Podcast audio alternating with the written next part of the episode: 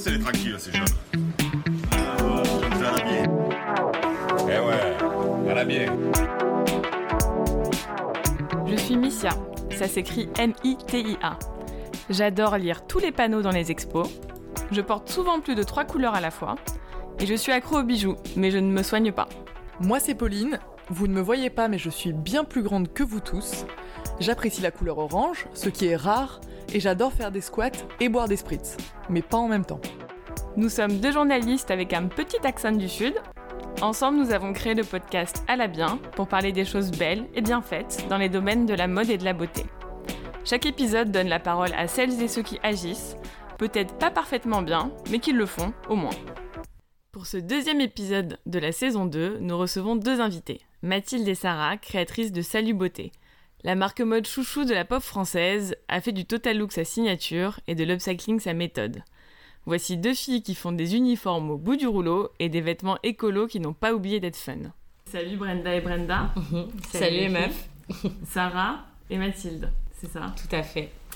Est-ce que vous avez le fantasme de l'uniforme? Ouh, très Pompier, bonne ouais. question. Pompier Mais- grave. Ah bah de ouf.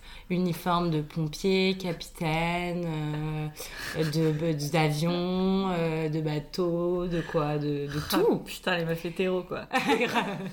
J'aime ça. Le policier aussi peut être très très euh, non grave.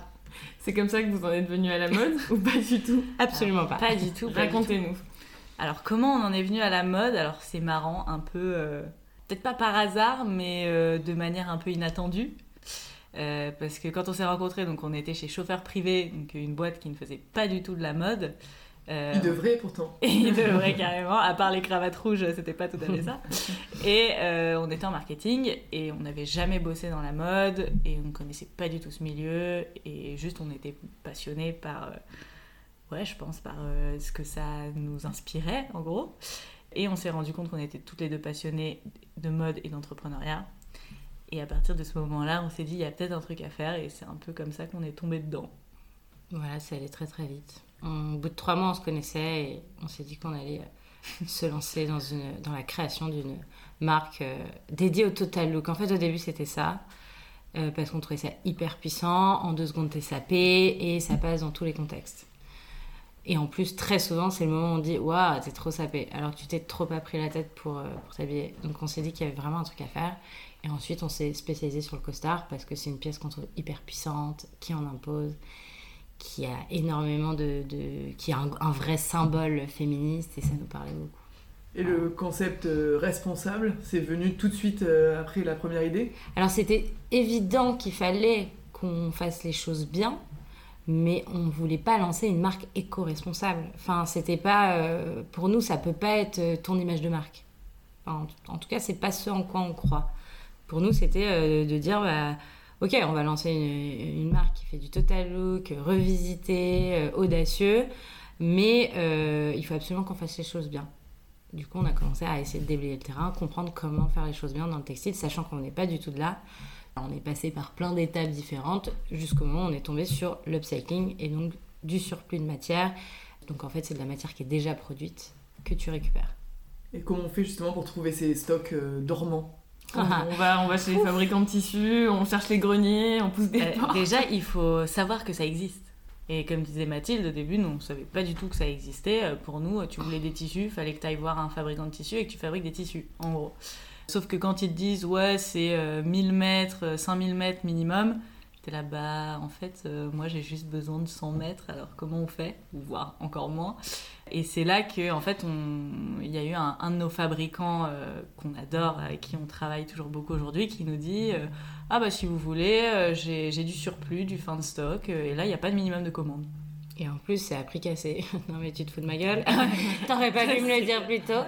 Mais euh, après, au-delà de ça, juste euh, de manière générale, nous maintenant, comment on source les fins de stock, si c'est ça la question Ben, Donc, c'est directement chez des fabricants qui ont des surplus de fabrication, chez euh, des grandes marques.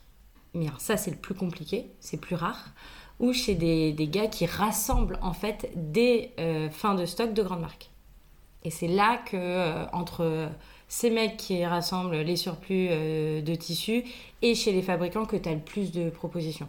Parce que chez les grandes marques, déjà, ils sont plus frileux de bosser en direct avec d'autres marques. parce que euh, bah, c'est un peu leur marque de fabrique. Enfin, eux enfin, ne communiquent pas encore là-dessus, ils trouvent pas ça très sexy. À part LVMH là, qui vient de, de lancer sa plateforme Nona Source, qui euh, donc rassemble tous les surplus de matière du groupe LVMH, donc ça c'est génial. Mais euh, en général, voilà, les, les marques ne travaillent pas en direct avec les marques. On a collaboré deux, trois fois, mais c'est pas du tout la majeure, la majeure partie de nos surplus de production. Donc c'est forcément des séries assez limitées.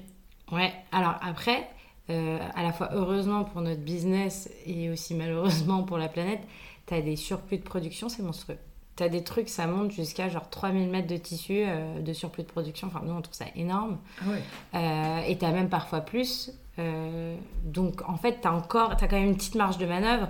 Donc, oui, c'est des séries très limitées. Effectivement, quand il n'y a plus de tissu, il n'y en a plus. Donc, tu peux plus reproduire. Mais euh, parfois, tu peux avoir des grosses quantités de surplus de production. Donc, ça dépend. À l'ère euh, des, des drops, des capsules, tout ça, c'est hyper facile de dire à votre cliente, bah, il y en a quelques-uns et, et puis après c'est tout. Mais en fait, c'est tout le concept. C'est tout le concept. C'est sûr que de notre côté, comme du côté des clientes, il peut y avoir de la frustration et il y en a souvent. euh, quand par exemple, nous, on trouve un super tissu qui plaît énormément, euh, où il n'y a, plus- a plus rien en deux secondes, bah, nous, on se dit, ah bah, on aimerait bien en avoir plus parce que bah, forcément, c'est un carton ce tissu. Et euh, la cliente qui n'a pas sauté sur l'occasion, bah, euh, elle se retrouve un peu. Elle dit, mais vraiment, vous allez plus jamais en réavoir, jamais, jamais? Et tu sais, parfois, elle me demande deux, trois fois pour voir si ça n'a pas changé entre temps. Et, euh, le tien Et j'ai dit, bah non, les filles, franchement, on est aussi dégoûtés que vous, mais non, en fait, c'est comme ça. Et ça peut arriver qu'on retrouve euh, parfois les, les matières euh, par hasard, ou parfois on n'a on n'a pas acheté la totalité euh, du- de tissu qui est resté au fabricant. On le rappelle, euh, dites-moi que vous en avez encore, et il nous dit oui. Alors parfois, il y a des belles histoires comme ça, mais voilà, la plupart du temps, c'est du one shot, et c'est comme ça, et c'est toute la beauté du truc aussi, quoi. Ça, c'est vraiment le challenge des matières. Et après, sur euh, le pantalon, la veste, c'est une coupe très, euh, très précise, on va dire. Comment on trouve la coupe parfaite? Comment vous avez euh, fait ce choix? Ouh là là là là. Alors Ah. ça, c'est des mois de recherche et développement. En gros, on commence sur un croquis. Donc au début, c'est un peu, tu vois, on, dessine la, la silhouette qui nous fait rêver, avec un support, euh, avec quelques images euh, pour euh, illustrer le croquis. Et c'est la modéliste qui va donner vie à ce croquis et en faire une, toile. Donc la toile, c'est ton produit, mais dans un tissu assez raide en coton. Et là, en fait, c'est là que tout le travail commence. Bon, ça commence déjà au moment où la modéliste fait la toile, donc il faut une bonne modéliste. Et ensuite, on travaille sur la toile, à même la toile, donc euh, tu vois, tu repinces un peu à la taille, tu te dis, attends, en fait, euh, la coupe, j'aimerais bien l'arrondir un peu ici, etc., etc. Et après, ça mixe sur le choix du tissu. Donc une fois que tu as fait ta coupe idéale, il faut que tu choisisses le bon tissu qui va avec ta coupe. Et quand on bosse avec des fins de stock et qu'on change des tissus pour un même modèle, j'imagine qu'à Mm. à- à chaque adaptation, il y a des nouveaux challenges. Bah, on adapte les patronages euh, en fonction des tissus. Euh, je vais pas vous cacher que parfois on a des surprises. Parce qu'on a des tissus, on se dit, ah, ça va le faire, ça va être canon et tout. Et en fait, euh, non, ça rend pas du tout ce qu'on Ouais. imaginait. Ouais. Donc, euh, bah, soit le, le produit sort pas, c'est à ça que ça sert un prototype. Donc, en fait, on prototype notre produit dans le nouveau tissu. Soit euh, bah, on adapte le patronage en fonction. Après, du coup, vu qu'on commence à bien connaître nos formes, du coup, parce qu'on a quelques modèles qu'on décline dans plein de tissus et coloris différents, on sait par exemple que notre forme R, elle va très bien avec de la laine mélangée fluide.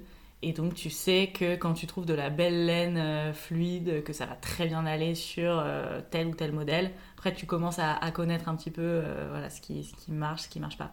C'est quoi votre best-seller? C'est le, bah, le pantalon avec la ligne de bouton euh, blanche, euh, qui est le best-seller. Et en numéro 2, il y a aussi le pantalon boss, qui est assez large, avec une petite ligne de bouton toute fine sur les côtés. Vu que vous receviez beaucoup de photos de cul. On adore. Ils savent qu'on aime, du coup, ils nous On envoient. adore. On a C'est- aussi beaucoup les seins, n'hésitez pas. C'est juste qu'on fait des pantalons, mais euh, franchement, les boobs aussi, ça nous plaît beaucoup.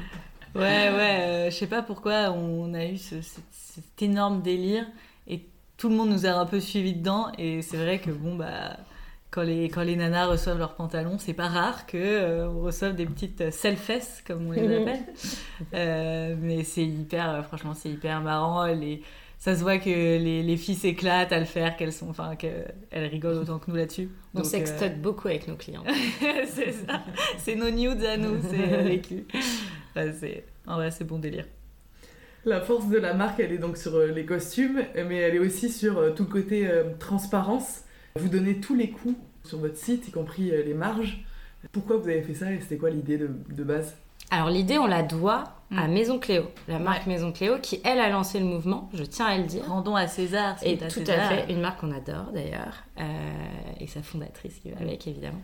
Mais c'est elle qui a lancé le mouvement, et nous on a trouvé ça génial, et on s'est dit, bah vas-y, on la suit. C'était marrant parce que au moment où elle l'a fait, et du coup, nous on l'a suivi euh, dans la journée, on a vu qu'elle avait ça, c'est génial, on va le faire aussi. Mm. Et à l'époque, il y avait- des gens du, métier qui me disaient Waouh, mais vous avez fumé la weed, Vous êtes des malades. Et en fait, ça, ça a généré tellement de réactions euh, de par euh, bah, notre communauté qui était juste trop contente d'enfin y comprendre quelque chose à comment ça se passait. Déjà, rien que ton prix, comment tu le sors, d'où il sort. euh, voilà, donc nous, on a une nomenclature. Enfin voilà, tel tissu nous coûte tant, les boutons ça nous coûte tant. Enfin, c'est très très simple en fait. Donc déjà, ça a fait très plaisir, je pense, aux gens d'y comprendre quelque chose. Et de l'autre côté, les réactions des, des autres marques ou des gens du métier qui étaient là, waouh, mais vous avez posé vos, vos ovaires là, euh, c'est un truc de ouf et tout. Et nous, on n'avait pas la sensation d'avoir euh, killé le game à ce point, même si on avait trouvé la démarche chambée, mais voilà quoi. Et c'est trop drôle parce qu'on a eu des réactions différentes. On en a eu qui nous ont dit Ah ouais, quand même, vous margez pas mal.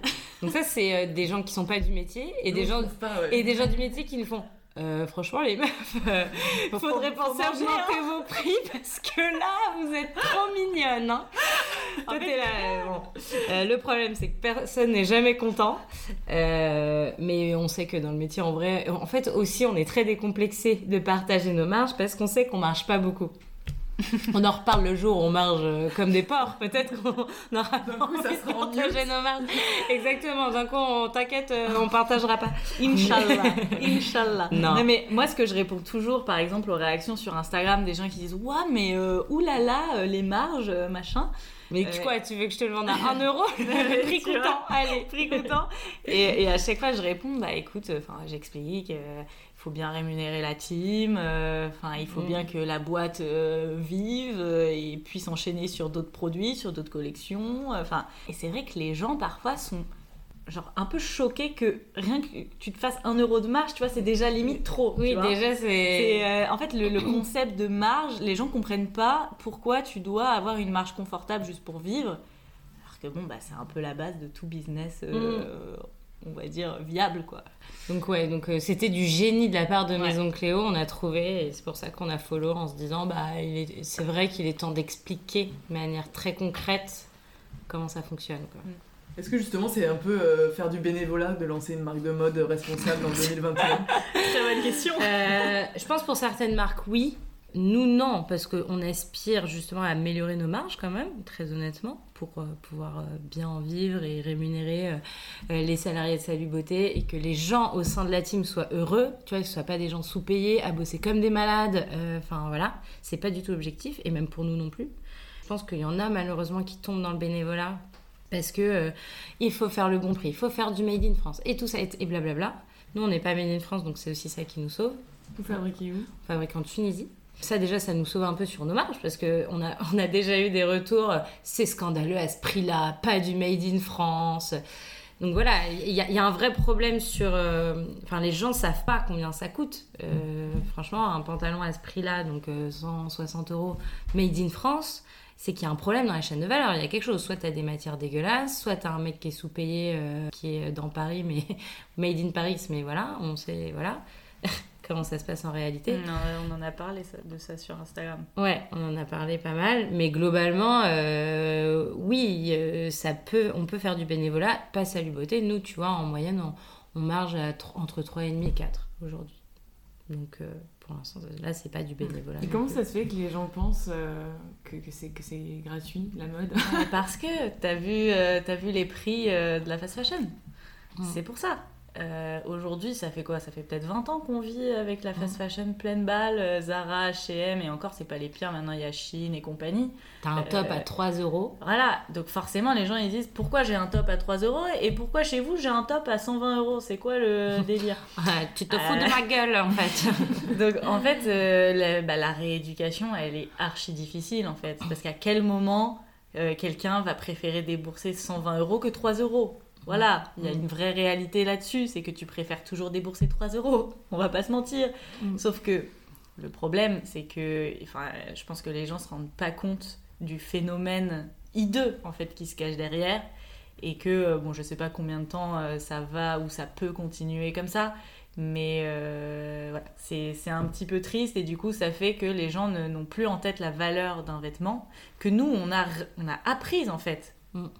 Au moment où on, a créé la boîte et on connaissait rien à comment faire un vêtement et qu'on a découvert ce que c'était, parce que nous on était biberonnés à 20 ans de fast fashion, et ben ça nous a fait un sacré choc hein, parce que de réaliser tout l'humain qu'il y a derrière, le travail, euh, la minutie, le savoir-faire, enfin en fait c'est complètement monstrueux. La créativité enfin voilà faire, faire vraiment faire de la mode c'est quelque chose d'extrêmement coûteux d'extrêmement laborieux en fait nous on avait l'impression que tu mettais le truc dans la machine le vêtement il, Il ressortait tout. ça atterrit sur un portant euh, chez Zara et ça coûte 20 balles et c'est normal Mais ce qui est hallucinant, c'est que même au niveau industriel, il y a énormément d'humains.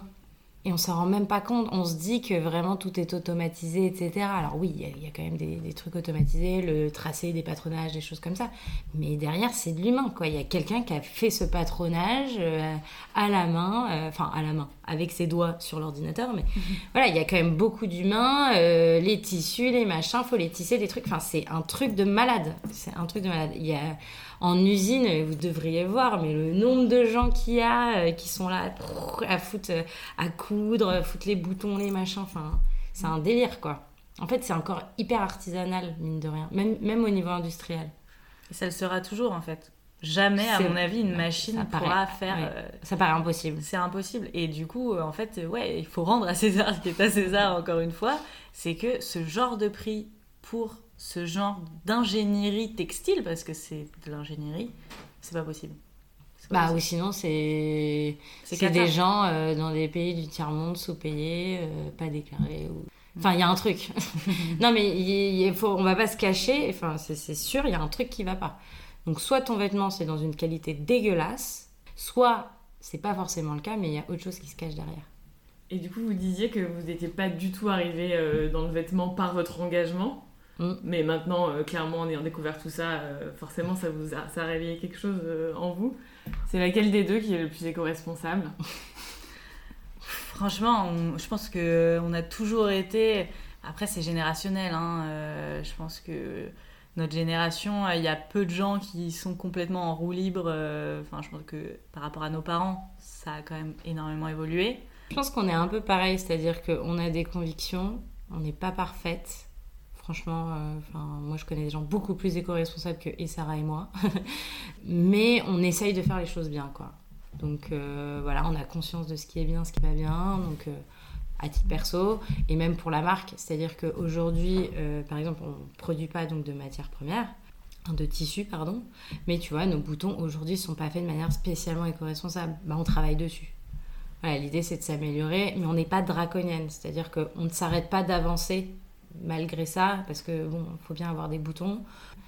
Vous avez vu le nombre de boutons qu'il y a sur nos, sur nos pantalons. Mais euh, alors, ils sont faits de manière ok, mais tu vois, euh, on va essayer C'est fait en France voilà, et tout, ils sont mais faits en euh, France, mais c'est pas des matières naturelles ou recyclées. Bah, là, typiquement, on travaille dessus. L'objectif, c'est de passer sur des boutons en matière recyclée. Enfin, voilà, d'avoir un vêtement 100% euh, éco-responsable et de s'améliorer. Euh. Tu vois, et notre packaging, il était recyclable. Maintenant, il est passé en matière recyclée. Voilà, on- Mm. Donc, on n'est pas draconienne, mais on essaie de faire au mieux et de s'améliorer. euh. Avec cet engagement, vous êtes rentré à la caserne. Ouais. Ouais. C'est quoi la caserne pour les gens qui ne sont pas de Paris et ni dans la mode Et comment vous êtes rentré euh, là-dedans? Qu'est-ce que c'est? Donc déjà, c'est euh, le plus grand accélérateur euh, de transition écologique dans la mode d'Europe. À chaque fois, je me... Tu vois, mais c'est bon, je crois que je l'ai bien dit. Parfait. Le but initial de ce lieu, c'est de créer une, un espèce de hub pour faire en sorte que tous les acteurs de, de la mode et surtout de la mode éco-responsable, en fait, puissent avancer ensemble, qu'il y ait des synergies, des masterclass. euh, voilà. C'est beaucoup de réseaux aussi. euh, Parce que entre marques, déjà, tu te partages énormément de contacts. On a accès à du coaching. euh, Enfin, ouais, c'est très, très, très, très sympa. Et en plus de ça, il y a une ambiance de ouf. Parce que tu vois, t'as que des jeunes marques, des gens qui, ont- qui sont dans la même dynamique euh, de création. euh. Vous êtes fait des copains green, quoi. Voilà, c'est ça. des copains green euh, mode. Est-ce que vous suivez les défilés? Est-ce que la mode, euh, la, la mode avec un grand M vous inspire ou est-ce que vous êtes plutôt inspiré par, euh, par bah, vos copains de la caserne ou d'autres marques jeunes comme vous euh? Bah carrément. Enfin, moi je suis les défilés, mais pas euh, pas non plus de maxi près. Il faut absolument que j'ai vu tel défilé, tel défilé. Enfin, et je suis pas non plus euh, sur le pont pendant la Fashion Week. Je crois que nous, on a envie, de- on, on- on a envie d'être dans une dynamique où on s'inspire de autre chose de- que de la mode pour nos produits, et c'est ce qui fait que, enfin, c'est le sentiment qu'on a, c'est qu'on a une proposition un peu plus euh, disruptive, on va dire, ou un peu différente, parce qu'en fait, on s'inspire pas de la mode. Alors vous vous inspirez de quoi? peut. Bah, beaucoup d'artistes, euh, de chanteurs, de groupes de musique. Ça, c'est un vrai truc euh, pour nous. Gros love sur Impératrice, qui nous inspire au quotidien. Euh, Vous habillez des, des artistes. On a, Voilà. Vous avez eu sur Angèle. Ouais, bah, elle nous inspire également, Ouais, carrément. nous a Son inspiré. univers. Jane également, qui nous inspire beaucoup. Je sais pas si vous voyez des petites similitudes quand même dans les univers. Euh, non, mais tu vois, c'est des gens qui nous inspirent. euh, Il y a des podcasts qui nous inspirent sur les valeurs, sur la manière le- euh, de voir les choses, de voir la vie, tu vois, d'aborder des sujets. Comme elle a Euh, bien, par exemple. Comme à la bien, comme, euh, comme euh, à bientôt de te revoir, qui est, qui est carrément. Enfin, il y a un côté un peu perché qu'on adore, mais nous on se retrouve carrément là-dedans. Et par exemple, c'est des trucs en communication, tu vois, qui nous inspirent. Euh, Même, tu vois, des OP, euh, des OP de boîtes qui sont pas du tout. Michel euh, Augustin nous voilà. parle beaucoup. Tu vois, quand euh, ils étaient dans le métro et que t'as la RH fait alors je recherche un stagiaire. Enfin, tu vois, Parce qu'il y a quelqu'un qui connaît quelqu'un, qui Voilà. connaît quelqu'un. Génial. Ça, on adore. Mais ouais, beaucoup d'artistes en vrai. Euh, si en mode, il y a quand même euh, Pierre Cardin, Space Ouais, Age, des trucs comme ça. C'est qui votre égérie de rêve? Putain, on nous a déjà posé cette question, je crois. Je sais plus ce qu'on avait. Qui on avait dit Madonna, non Je sais plus. non, non, non. Notre égérie de rêve. Ah oui, si. La meuf dans Sex and the City, je vois. Sarah Jessica Parker. Ah non, Non. Samantha Euh, Jones. Samantha Jones. Samantha Jones. Samantha Jones. Donc, euh, Kim Elle, elle c'est la meuf la plus badass de la Terre. Genre, on l'adore. est complètement folle. Moi, je rêverais d'être elle. Mais vraiment. Tu sais, aussi euh, Ah. décomplexée, euh, assumée, euh, ambitieuse, audacieuse, précurseuse. drôle. euh, Enfin, on l'aime, quoi. Elle sera pas dans le reboot de. On la verra plus. Ah. J'ai appris ça. J'ai Et appris ça, mais c'est complètement au désespoir. Ouais. Elle fait tout Sex and the City. Elle fait Voilà. beaucoup, ouais. Donc, ouais, Samantha Jones. Vous vous appelez Salut Beauté et vous faites pas de beauté. Est-ce que ça va arriver un jour Alors franchement, on n'est pas du tout au fait. Enfin, on n'y connaît rien en beauté. Donc euh, je vous pense n'y pas. connaissez rien en mode. Ah, donc on ouais, peut poser la question. Ouais, mais on n'est pas passionné. On Genre, y connaissait un peu plus quand Bah, même en mode qu'en beauté, sachant qu'on n'est pas. Enfin, je pense que par exemple Juliette Lévy de Oh My Crime euh, fait hyper bien le taf, Mais euh, parce qu'elle adore ça. Et- et qu'on n'aurait rien à apporter là-dessus parce que soyons honnêtes. euh, D'ailleurs, elle nous a appris plein de choses. Ouais, ouais, ouais. Euh, soyons honnêtes, euh, moi franchement, le- je me mets euh, de la crème hydratante euh, tous les 5 du mois et je considère que c'est genre une prouesse, tu vois. Euh, J'y comprends rien au make-up. euh, Bon, moi, j'avoue, je me tartine beaucoup, mais euh, je sais pas trop ce que je me fous dessus sur le corps, quoi. J'ai Mais pas je éco-responsable sur la beauté. quoi. Euh, si, en vrai, j'essaie de faire gaffe, mais tu vois, euh, pff, je regarde les trucs, on me dit que c'est bien et que ça va m'hydrater la peau, et je me dis, oh, je vais avoir la peau douce, mais j'y connais rien. Shopping sur My Cream quoi. Grave, au My Cream, on, est, on adore. Et les autres marques, euh, je repasse, désolée, hein, sur la mode. vous, à part Salut Beauté, vous n'êtes pas tous les jours en uniforme. Ah, franchement, très très souvent. ouais. Vous Euh, achetez plus de fringues ailleurs. non, quasiment pas. J'adore, c'est le rêve. Faire, Moi, faire son vestiaire. Si- moi, j'achète quand même encore du vintage. Euh, j'aime bien ça. En plus, ça m'inspire un peu. Perso, j'aime bien. Et en vrai, je vais pas vous mentir, j'ai l'impression de trahir Salut Beauté quand je porte autre chose. je vous jure. Mais ça, c'est débile parce qu'en vrai, franchement, il y a plein de marques qu'on adore. Mais il y a un peu de ça. Ouais. Vous faites pas trop tourner les fringues euh, à la caserne? Entre les autres marques euh, Bah, euh, parfois, il y a des trocs. Si, alors si on porte du Valentine Wittmer, Ouais. du Valentine Wittmer qu'on adore. Ça, avec plaisir. Tu vois, ça me. Et ça, ça voilà. j'ai pas du tout l'impression de, Ouais. de trahir Salut Beauté parce que je suis beaucoup trop fan. Ouais. Mais euh, ouais, on est un peu. euh, on est encore très Salut Beauté, mais je pense qu'on va, on- ça va nous faire du bien un jour de, C'est ça. Puis aussi, il faut dire. euh, S'ouvrir sur le de monde. s'ouvrir sur le monde. Le truc, c'est que vu qu'on n'a pas de thunes aussi, c'est pratique. Oui, il y, y y a de ça aussi. On on se paye pas euh, des, des milliards d'euros, donc euh, tu vois, on n'a pas non plus aussi un budget illimité. Donc d'où aussi le vintage Ouais. et le troc. Et le troc, et Vinted, euh, tout ça. Hein. Puis quand t'as full fringue gratos, euh, bon. Vous avez trouvé euh, des euh, fringues Salut Beauté sur Vinted ou en Ouais, il y en a un peu. Il y Alors, en pas a, il y en encore ouais. beaucoup, mais il y en a. Sur Vinted, ça commence à. Ouais. Je vous avoue que moi, ça m'a brisé le cœur au début. Je me suis dit, mais comment tu peux te séparer d'une pièce Salut beauté Oh mon dieu, mais qu'est-ce que tu fais? Pourquoi tu fais ça? Et puis après, je me suis dit, non, mais en fait, c'est cool. C'est cool, euh, le truc va avoir un nouveau propriétaire, puis peut-être un autre. Mais grave, ça participe à la seconde main. Enfin, c'est comme ça, un vêtement à plusieurs vies. Mais j'avoue qu'au début, putain, euh, le cœur brisé, quoi. C'était dur. Ouais, il y a quelques pièces de notre collab avec Sarenza euh, Mm. qui s'arrachent apparemment, je savais pas. C'est bien. Euh, et, euh, et quelques pièces, ouais.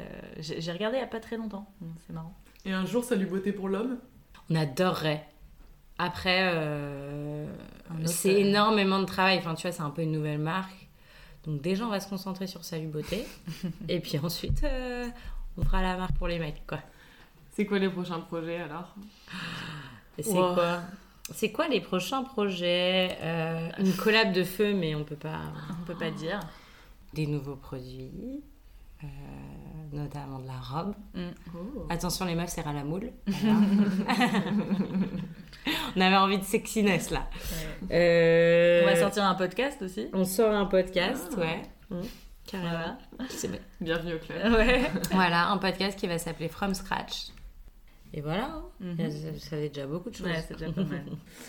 On finit, euh, nous, toujours sur un questionnaire. Euh, là, on s'est adapté à votre nom de marque, donc ça va être ou salut ou bye bye. Alors, pour commencer, les cotons-tiges réutilisables. Ah, attends, euh, lesquels Les trucs en silicone là? Moi je dis, moi je dis bye bye.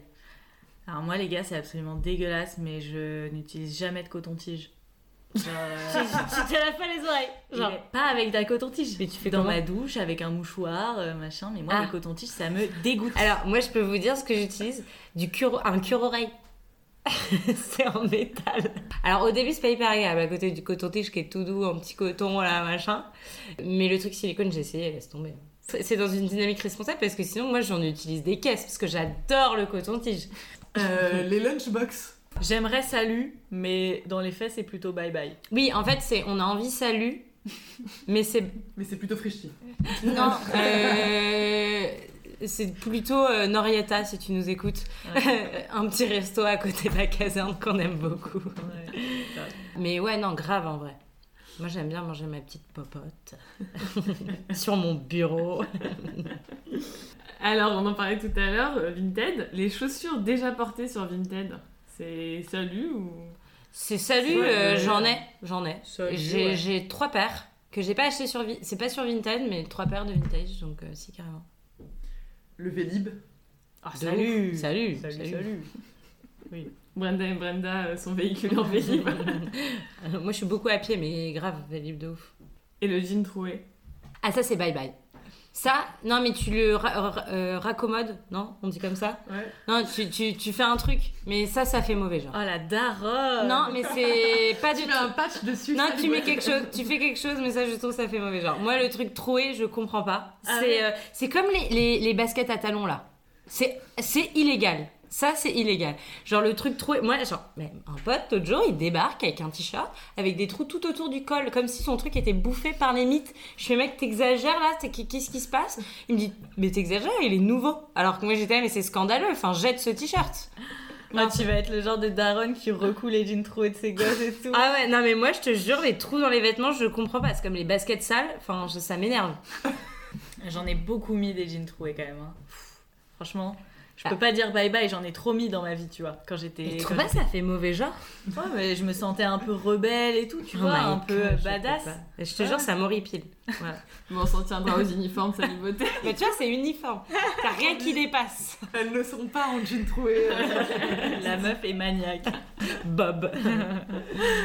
Bon, merci beaucoup. Bah, merci, Merci à à vous. vous. Salut les beautés. Salut. Salut, beauté. Merci à toutes les beautés qui continuent à nous faire confiance et à écouter le podcast. Et merci aussi à Alexandre Vrac pour le générique, Kim Roselier pour la couverture, Caroline Deville au graphisme et Logitech pour le matériel.